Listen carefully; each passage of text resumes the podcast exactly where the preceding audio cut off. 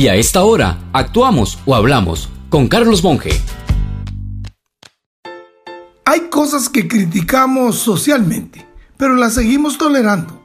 Nos escandaliza que padres de familia paguen a vendedores de conocimiento que se ofrecen por Internet para hacer y aprobar mediante el fraude tareas e investigaciones para sus hijos, sin importar si son sencillas o complejas, pensando que el fin justifica los medios, hacen que el estudiante aprenda que engañar es fácil, que no vale la pena esforzarse y que el fraude es normal.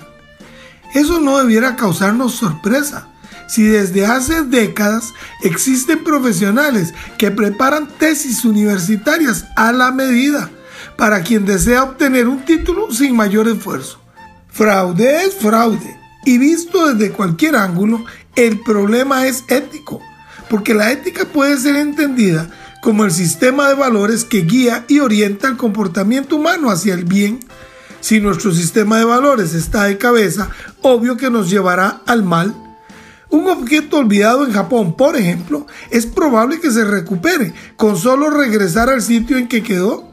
En nuestro medio es muy difícil que se recupere. Un político en Dinamarca o Suecia autoevaluará sus gastos con dinero del Estado, muy diferente a un político en nuestro país. Los que están pagando para mentir nos están preparando futuros gobernantes que sobresalgan mintiendo y robando.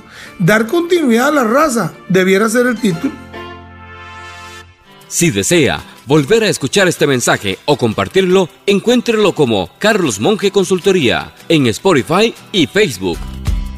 Carlos Monge te presentó Actuamos o Hablamos.